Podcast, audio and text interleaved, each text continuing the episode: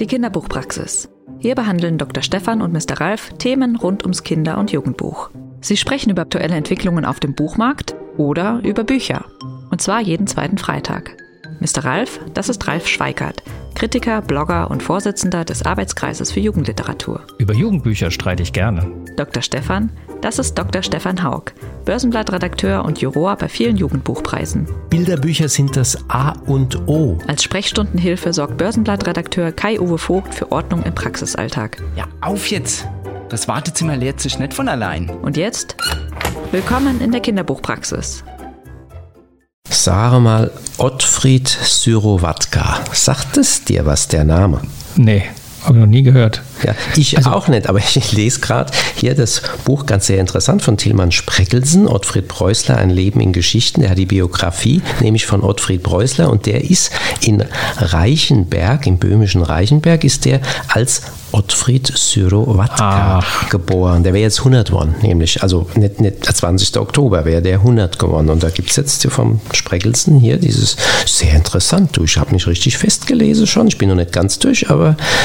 Aha. Und der wo ist der aufgewachsen, der Ottfried? Naja, im, im böhmischen Reichenberg. Also gut, böhmisch spricht man heute gar nicht. Mal, nee. ja. Kennst du? Ich kenne das nur noch aus der, der, der Mikesch, der Kater Mikesch, wo man das Böhmische spricht. Ich kenne es nur von den böhmischen Knädeln, aber das hat mit Sprache nichts zu tun, sondern liegt ja eher auf dem Teller. Auf dem Teller. Und äh, na, ich als Kind habe ich immer so gerne, äh, kennst du diese Puppenspiel, der, der, der ähm, Speibel und der Hurwinek, die haben auch mal so böhmisch gesprochen. Das war so ein Puppenspieltheater. Ja. Das gab es auch im, im, Fernsehen. Das, das habe ich, fand ich als Kind irgendwie sehr, sehr schön. So ein Junge, der immer also die, die Sachen, die sein Vater erzählt, immer so ins Absurde. Durch Fragen bringt er das immer die Absurdität ähm, von manchen erwachsenen Handlungen so wunderbar rein.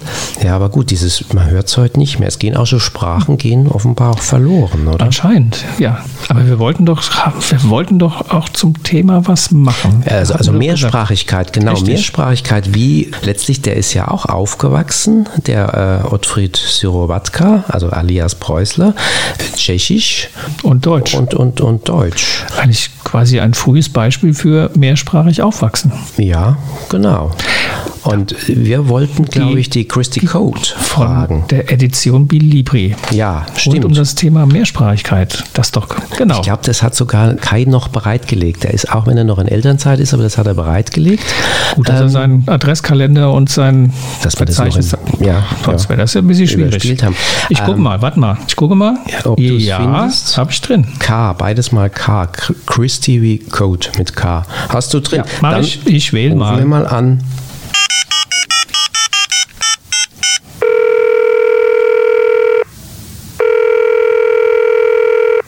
Edition Belibri, Christi Code. Und hier ist der Dr. Stefan von der Kinderbuchpraxis. Und der Ralf von der Kinderbuchpraxis. Hallo. hallo. Schön, hallo. Schön, dass es klappt. Ja, wir haben ganz viele Fragen äh, über Mehrsprachigkeit und wie man aufwächst und so weiter. Also, wo wir gedacht haben, du bist die Expertin, du kennst dich einfach gut aus.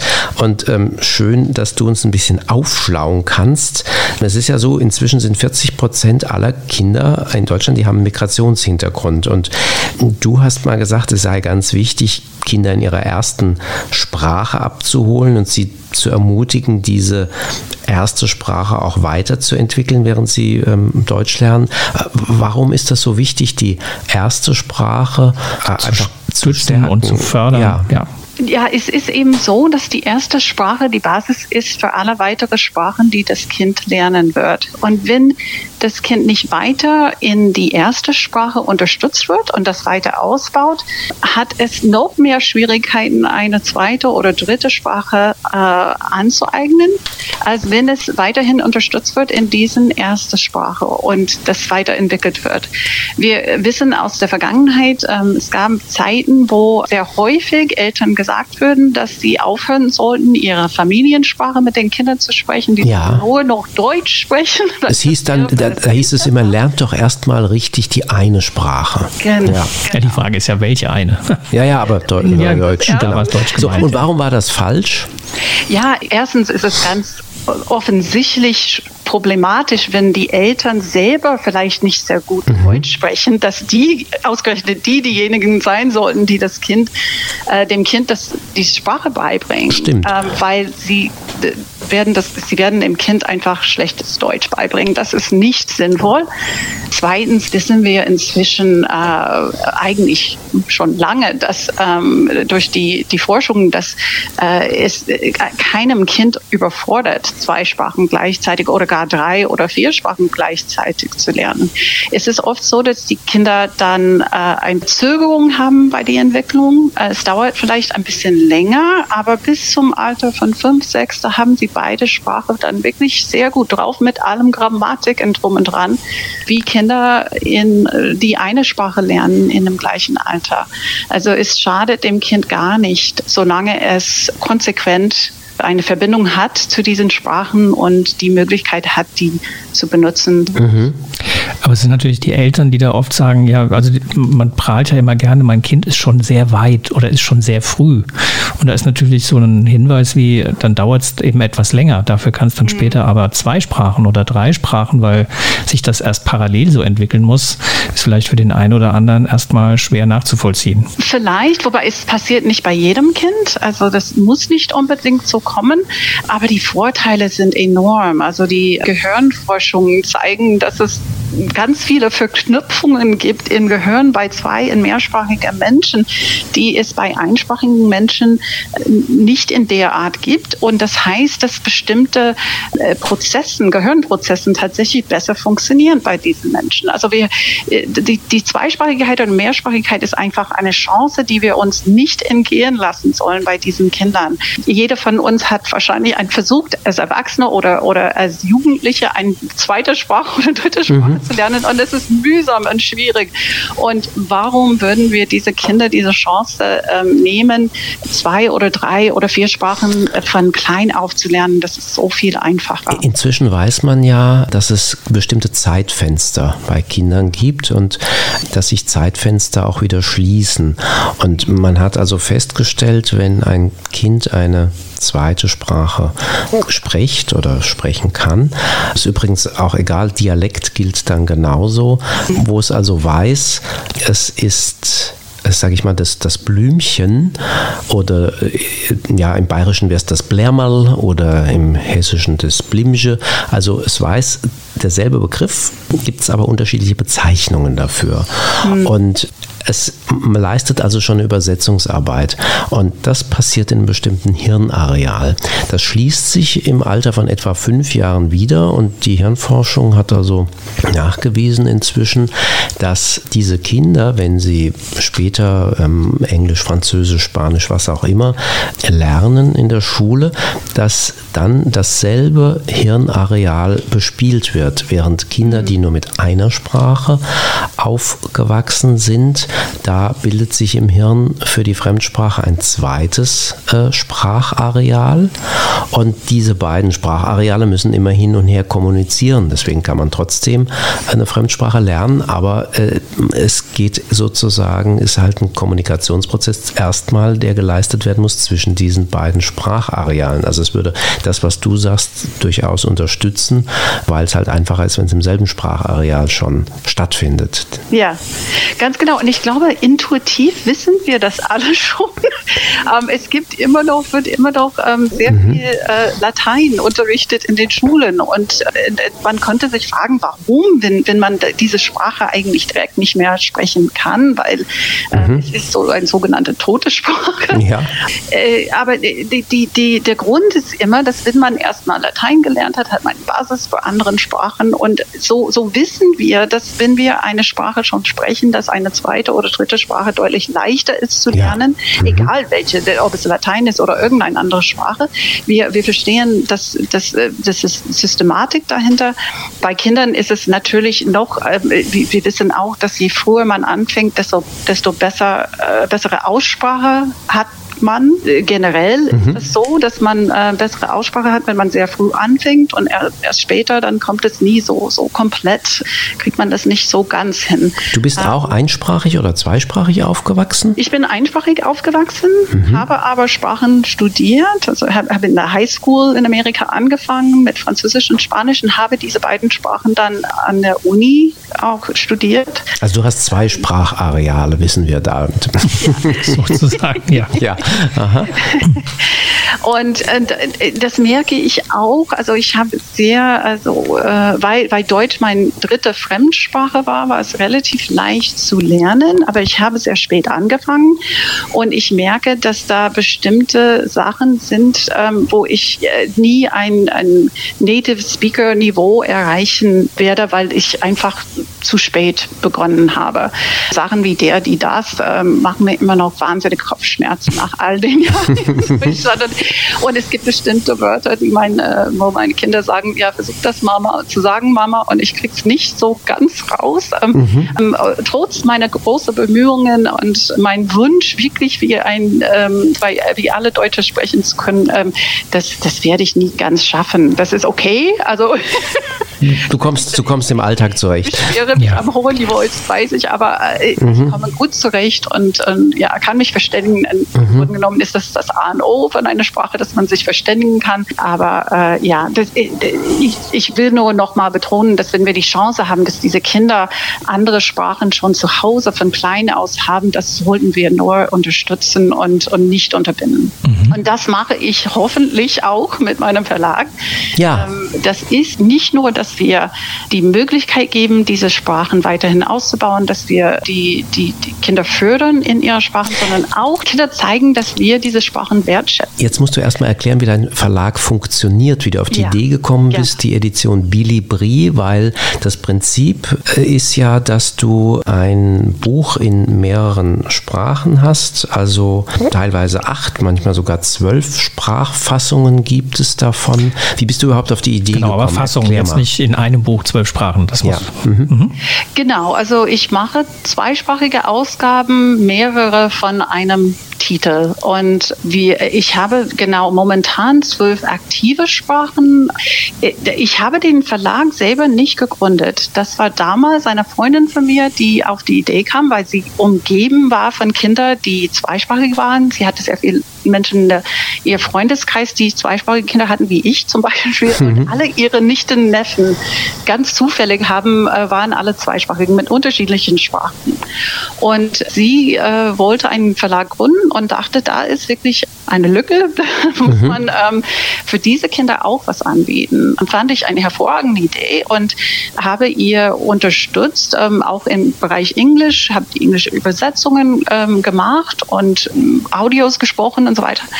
Und hatte, weil ich auch Literaturwissenschaftlerin bin, so wie Sie, sie auch äh, Rat um äh, Auswahl von Titeln und so weiter geholt bei mir und ähm, wir war sehr, ich war sehr eingebunden. Und nach ein paar Jahren hat sie mich gefragt, ob ich dann einsteigen möchte. Und so bin ich in, mhm. ins Verlagwesen gekommen, ge gestolpert sozusagen. Mhm. Ähm, und da, wir hatten eine Zeit lang eine, eine dritte Partnerin, die, die beide sind Ende für 2014 ausgestiegen und dann hätte ich entweder die Türen schließen können oder, oder weitermachen alleine. Und ich dachte, nach so viel Arbeit, die wir reingesteckt haben, da mache ich weiter und schaue. Mhm. Äh, und so, so ist das gekommen. Aber die, ähm, die Idee, auch wenn ich es nicht von mir kam, fand ich einfach hervorragend. Und damals war sehr, sehr wenig auf dem Markt. Es gab ein paar einzelne Projekte in größeren Verlagen, wovon man eigentlich nichts wusste, weil die haben nicht wie Marketing dahinter gesteckt oder sonst was. Also da haben wir dann, dann einfach angefangen und gesagt, okay, es gab ein paar andere klein, ganz kleinen Verlagen, die wir gefunden haben, die dann auch in die Richtung gearbeitet haben. Und ähm, wir haben uns auch viel zusammengetan, um einfach aufmerksam auf diese Art-Bücher zu lenken. Wie ist jetzt diese Art? Jetzt musst du mal beschreiben, wie ist so ein Buch, wenn ich das in der Hand habe? Ja. Zwölf Sprachfassungen, wie ist das? Also wie äh, in jedem Buch es sind nur zwei Sprachen drin. Es ist immer Deutsch kombiniert mit einer zweiten Sprache. Und wir setzen sie meistens farbig, farblich äh, auseinander. Also der zweite, Die Schrift. genau. Also der deutsche Text wird zum Beispiel in Rot oder Blau oder Grün Mhm. gesetzt. Die zweite Sprache wird immer schwarz, weil wir machen es drucktechnisch notwendig, dass Mhm. das äh, für einen Schwarzfilmwechsel schwarz gedruckt wird. So weiß kann man ganz, aber lei- ganz leicht sehen, wo, wo lese ich hier weiter. Mhm. Und genau, da habe hab ich ein super Team von externen ÜbersetzerInnen und LektorInnen für jede Sprache und auch äh, SprecherInnen, weil wir machen Audios. Und dann, ja, dann wird das alles gesetzt. Es ist eine ganz schön knifflige Arbeit. Wir müssen immer schauen, dass genug Platz ist, da ist in, in, unter den Illustrationen für zwei Textblöcke. Und dann werden die äh, verschiedenen Sprachversionen in unterschiedlichen Auflagen zusammengedruckt. Jetzt sind es ja zum Teil Originalausgaben und zum Teil sind es auch schon in anderen Verlagen veröffentlichte Titel, die dann bei euch nochmal in der. Also von Nord-Süd zum Beispiel. Genau. Genau, also wir haben mit dem Nord-Süd-Verlag habe ich eine Kooperation seit 2008 und mache ein oder zwei Titel aus deren Programm in zweisprachige Fass Fassungen in Kooperation mit Nord-Süd. Also ich mache die ganze Vorbereitungen, wir machen den Satz und so weiter und dann Nord-Süd übernimmt die Herstellung und es wird gemeinsam herausgebracht. Du hast ja schon gesagt, es ist ja nicht so einfach, dann einen Textblock oder zwei Textblöcke in zwei unterschiedlichen Sprachen auf so einer Seite unterzubringen. Das ist bei einer Originalausgabe sicherlich noch viel einfacher als jetzt bei einem schon existierenden Titel, der ja gar nicht ursprünglich als mehrsprachige Ausgabe vorgesehen war. Ist das dann auch mit ein Entscheidungskriterium oder muss man da noch mehr tun, als nur einfach einen Textblock übersetzen? Ist es, ist es absolut ein Entscheidungskriterium. Nicht nur, ähm, dass es da Platz vorhanden sein muss, sondern auch, dass der Text in der zweiten Sprache schwarz sein muss. Wenn es ein Buch ist mit ganz vielen dunklen Seiten und der Original würde immer mit weißem Text ähm, das geht bei uns gar nicht.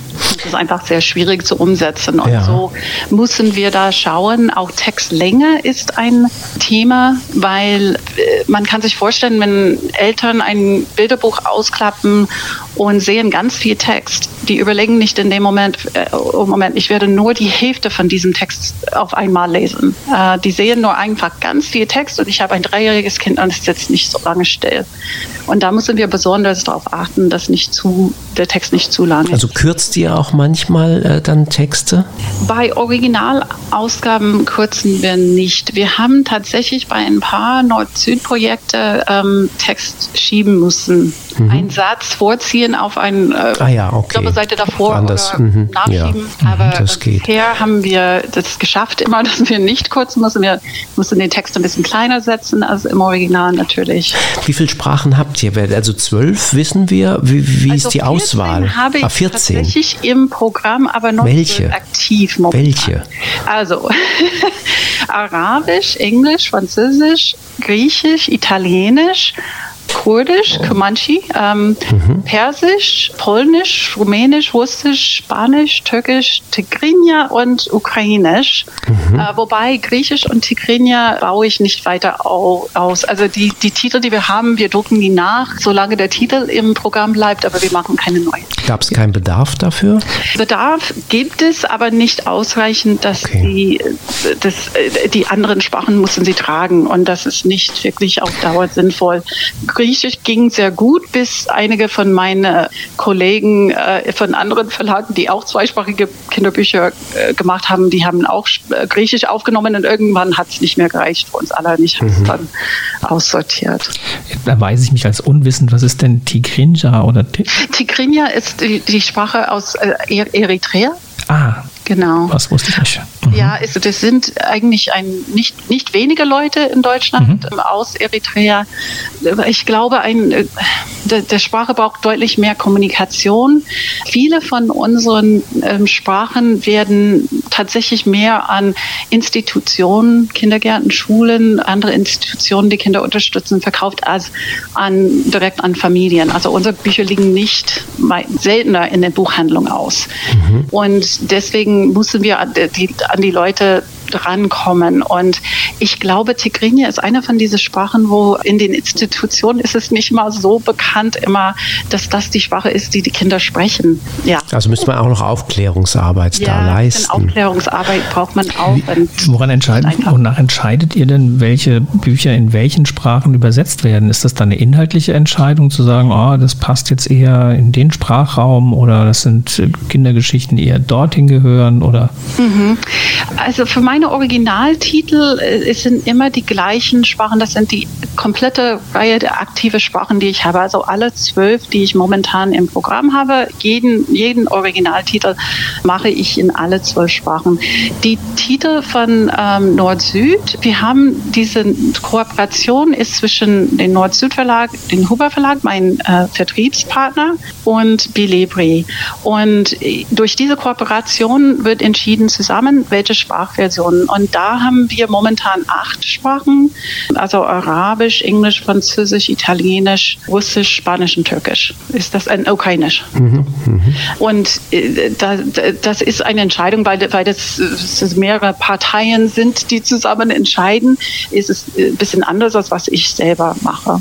Ist denn bei all denen die Leserichtung gleich? Es gibt ja Sprachen wie Farsi zum Beispiel, wo man von hinten nach vorne ähm, und von, von rechts nach links liest, was zum Beispiel auch für das Bild einen Unterschied macht, weil dann ist anders genau. als bei uns die, die, die Vergangenheit ist auf der rechten Seite und die Zukunft auf der linken Seite, wenn man so, eine Handlung also, hat. So ist es, so ist es in der Tat. Also das ist ein Kompromiss, ein bisschen was wir machen mussten. Also wir haben tatsächlich Arabisch und Persisch oder Farsi mhm. im Programm und diese zwei Sprachen sind rechts nach links laufende Sprachen. Mhm. Normalerweise würde man natürlich das Buch dann komplett anders aufbauen. Drucktechnisch würde das äh, sehr, sehr teuer werden, weil ich drucke diese kompletten Auflagen zusammen und bekomme, äh, bekomme einen Preis für diese, äh, ah, okay. diese Auflagen als und sobald das Buch anders aufgebaut ist, geht das nicht mehr. Wir haben tatsächlich in Auftrag ein arabischer Heidi vorbereitet für den Nord-Süd-Verlag. Das war nur ein, ein, ein Nord-Süd-Titel, das war kein Kooperationsprodukt. Wir haben haben nur die, die Arbeit für sie mhm. übernommen. Und da war es tatsächlich so, dass wir nicht nur die Sprache in eine andere Richtung laufen lassen haben, so, sondern auch die, auch die ganze Bilder gedreht ja. haben. Weil genauso wie du beschreibst, wenn man in, in unsere, äh, in unsere äh, Gesellschaft, wenn man ein Bild anschaut, ist die Laufrichtung nach rechts. Und wenn ein, eine Figur in, in die Zukunft läuft, läuft es nach rechts. Und wenn es zurückläuft nach Hause, dann läuft es nach links. Und das ist uns nicht bewusst. Mhm. Aber es ist so, wie wir erwarten, dass die Bilder funktionieren. Und Aber für das persische Kind eben nicht. Also das, das denkt ja, wenn es, wenn es von zu Hause zumindest diese Bilderbücher kennt, für die ist es ja plötzlich fremd, dass das genau. äh, in die falsche Richtung läuft und denkt, ja, hups, ja. da ist doch schon. Ja, und das ist natürlich, also äh, wie gesagt, das ist ein, ein Kompromiss, was ich sage schon wir, also eigentlich unsere LeserInnen, mhm. Äh, die dieses Sprachenlesen, diese Kompromiss mussten sie leider ähm, hinnehmen, weil wir das einfach drucktechnisch und, und von der Kalkulation her nicht anders hinbekommen. Und, aber natürlich ist es, ist es ja schöner wäre es, wenn wir das auch. Gleichzeitig äh, könntest du es ja auch, äh, könntest du ja sagen, es, es geht auch schon dahin, dass es ein Transformationsprozess in, sage ich mal, das mitteleuropäische Lesen ist, was ja dann in der Schule später auch so sein wird. Ja, das stimmt. Das, äh, in gewisser Weise ist es eine Vorbereitung auf ähm, die Schullektüre, klar. Du, du, hast noch ein ganz interessantes Projekt, was äh, ein, ein Rollkoffer sozusagen hat. Coach at School heißt das Projekt, also wo du beteiligt bist oder wo du dich als Partner mit engagierst. Kannst du vielleicht dazu mal sagen, was sich dahinter verbirgt? Rede sehr gern über dieses Programm, weil ich finde es einfach hervorragend. Coach at School sitzt in Hamburg und die haben mit den Hamburger Bücherkoffer angefangen und das sind kleine Rollkoffer, die sie in äh, Klassenzimmer bringen oder unterbringen, voller zwei- und mehrsprachige Kinderbücher. Unter anderem meine, aber nicht nur meine natürlich. Und die, die begleiten das Ganze mit sehr vielen pädagogischen Materialien und äh, Fortbildungen vor Ort und so weiter, wie man mit diesen Büchern arbeiten kann. Und ähm, sie sind inzwischen in ganz viele Städten. Ich kann sie, ich weiß, dass es einen Berliner Bücherkoffer gibt, einen Frankfurter Bücherkoffer, einen Münchner Bücherkoffer. Ich weiß nicht ähm, genau, wo überall die sind inzwischen, aber in sehr vielen Orten. Zum Teil werden diese, wird dieses Projekt durch Kommunen oder auf der Landesebene unterstützt und für die Schulen gekauft, aber sehr häufig müssen sie Spenden finden von Stiftungen oder ähm, Unternehmen, die dann sagen, ah, das ist ein tolles Projekt, das wollen wir unterstützen und für unsere Region wollen wir die, die Kinder auch ausstatten. Ist das ein gemeinnütziges Unternehmen? Genau. Oder? Mhm. genau. Und diese Koffer bleiben dann dort. Also das ist dann kein, also man gibt ja auch so Koffer von Bibliotheken, die werden dann für einen bestimmten Zeitraum zur Verfügung gestellt, den sammelt man dann irgendwann wieder ein. Die bleiben dann offenbar in der Klasse. Genau, die bleiben da und die Idee von dem Rollkoffer ist, dass die Kinder die auch mit nach Hause nehmen können. Die, ganz, die ganzen Rollkoffer? Nein. Ja, oder vielleicht nicht alle Bücher, die Bücher, die Sie halt in, in ihrer, ihrer, Familie Sprache. lesen, mit den Sprachen, die Sie lesen können, würden Sie dann mit nach Hause nehmen. Und da können die Eltern dann in ihrer eigenen Sprachen vorlesen, weil das natürlich sehr viel verlangt, dass die Eltern in einer Fremdsprache den Kindern vorlesen sollen, aber es ist manchmal schwierig für sie, Bücher in der eigenen Sprache zu finden. Du hast ja auch diese Form, dass du Hörfassungen, also du hast so MP3-Downloads, dann hilfst du sozusagen ja auch nochmal über diesen Download, dass man dann hören kann.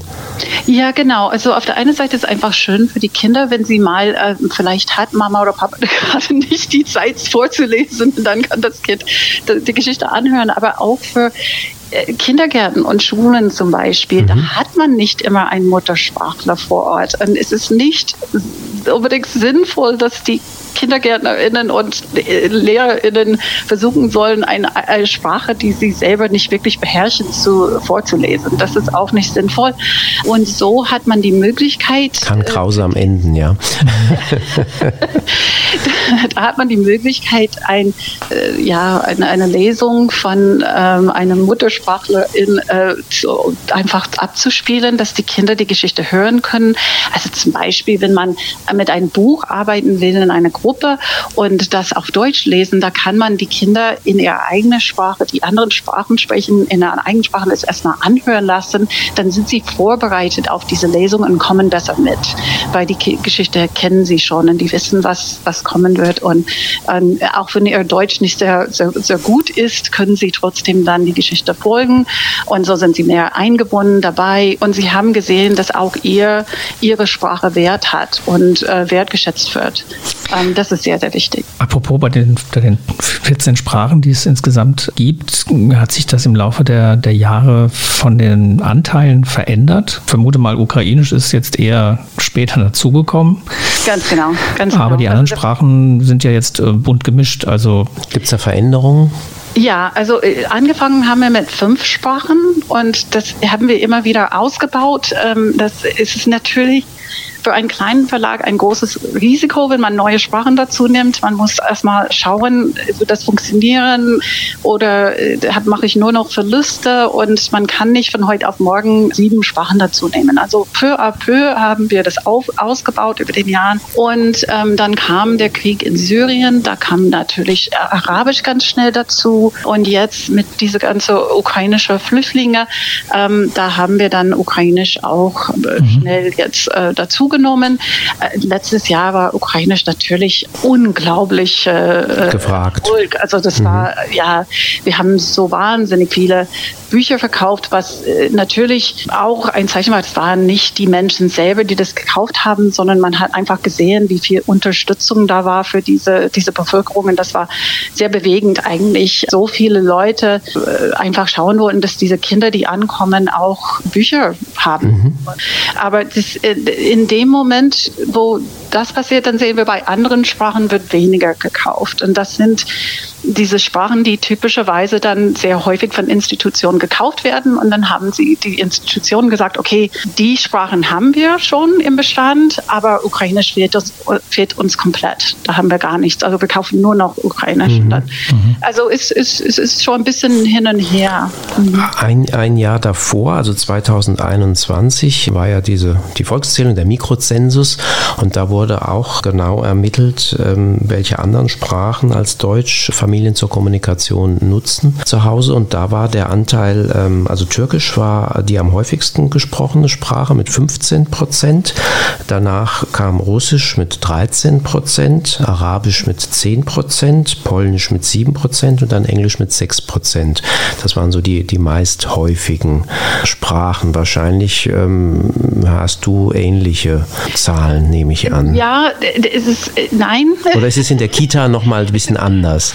Ja, und ähm, es ist tatsächlich so, dass die, die, die Sprachen werden nicht genauso gekauft wie in ah, dieser ah, okay. Reihenfolge. Also mhm. wir, wir, verkaufen am meisten, also wenn nicht gerade ein Krieg in Ukraine äh, mhm. läuft, ähm, wir verkaufen generell mehr Englische als alle anderen Sprachen. Ah, okay. Und das sind nicht nur englischsprachige Familien, sondern auch deutsche Familien, die ihre Kinder sehr frühzeitig an, an Englisch an. Also als Fremdsprachenunterricht vermittelt genau. schon. Und auch, weil ähm, da immer noch Buchhandlungen, wenn sie dann doch versuchen, es mit unseren Büchern, die wollen oft mit Englisch mhm. anfangen. Also Englisch ist einfach leichter zu finden. Ähm, ich, ich vermute, es liegt auch ein bisschen daran. Dass, aber Türkisch ist natürlich eine sehr starke Sprache für mich, Arabisch auch, ähm, Russisch auch, Spanisch. Spanisch ist mhm. extrem im Kommen momentan. Aber dann auch als Fremdsprache, oder? Denke ich auch. Ja, ja. okay. Ja, also kann man sagen, das bildet so ein bisschen gesellschaftliche Realität und Bildungsbeflissenheit ab, beides gleichermaßen. Ja, ganz, also ich denke auch. Also wir könnten, glaube ich, noch ganz, ganz viele äh, Sachen rausfinden. Es war unwahrscheinlich spannend, von dir einen Einblick zu bekommen. Es ist ja auch ein Thema, was uns äh, über die nächsten Jahre noch intensiver begleiten wird und ja, wo auch noch eine, die ein oder andere Initiative auf, aufpoppt und äh, versuchen wird, da viel mehr zu machen. Also es ist ja gut, wenn es auch Verlage gibt, die das mit eigenen Programmen unterstützen. unterstützen. Vielen Dank, dass du dir die Zeit genommen hast, Sehr die gerne. Zuhörer und Zuhörerinnen und uns auch ein bisschen aufzuschlauen. Mhm. Und ähm, ja, vielen Dank, Christy. Ja, vielen Dank. danke auch. Jetzt habe ich ganz trockene Zunge mit der Mehrsprachigkeit. Mir verlangt jetzt nach mehr, aber, aber du, so auf der Zunge. Idee. Auch Zunge, Mehrsprachigkeit, ja, ja. ja, Dann lass uns doch mal ein Cuvée trinken. Das ist ja quasi der mehrsprachige Wein unter den Weinen. Das stimmt, die sind vereint, also ein gemischter Satz. Wir haben ja. noch einen schönen, aus dem Burgenland haben wir ja. einen sehr schönen gemischten Satz. Der würde doch jetzt optimal passen. Passt thematisch wunderbar zu dem, zu dem Beitrag jetzt. Dann nehmen wir den doch. Hol mal. Komm, also hier, schon mal die Gläser. Wenn dir diese Folge der Kinderbuchpraxis gefallen hat, dann bewerte uns auf den üblichen Podcatchern. Wir freuen uns über dein Feedback und deine Anregungen auf dem Instagram-Kanal Kinderbuchpraxis und natürlich einfach die Kinderbuchpraxis weiterempfehlen.